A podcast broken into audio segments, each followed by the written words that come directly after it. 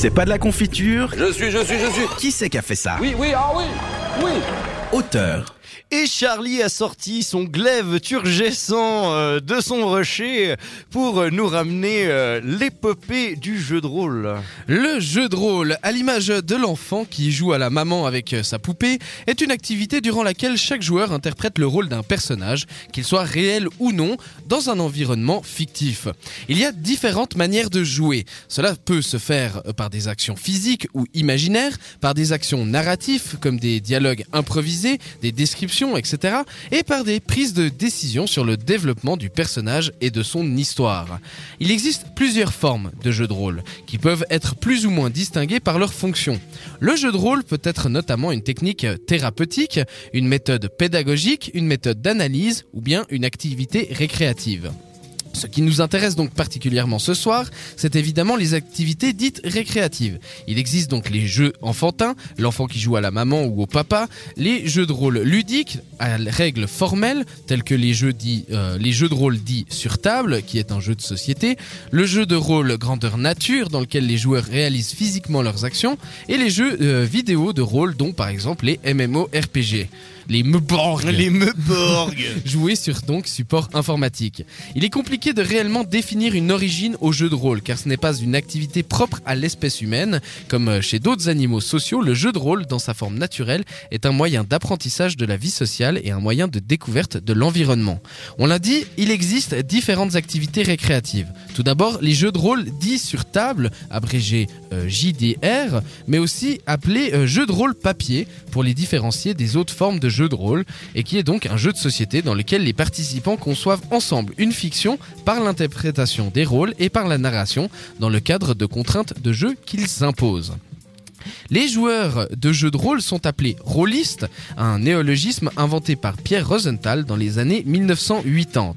Ce jeu, dans sa forme traditionnelle, rassemble les joueurs durant la partie autour d'une table avec communément pour accessoires des dés et des feuilles de papier.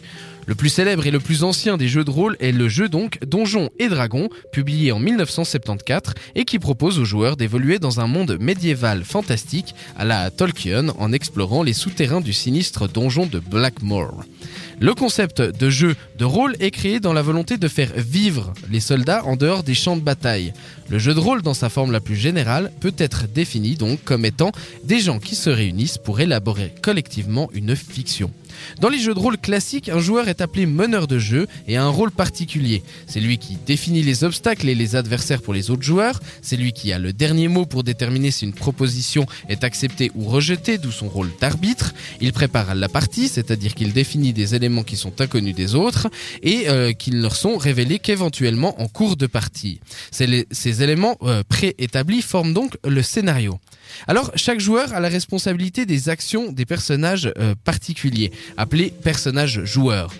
Le meneur de jeu a la responsabilité donc des propositions concernant l'environnement et tous les autres du contenu fictionnel. Le guide du rôliste galactique utilise les critères suivants pour savoir si un jeu peut figurer dans leur base de données.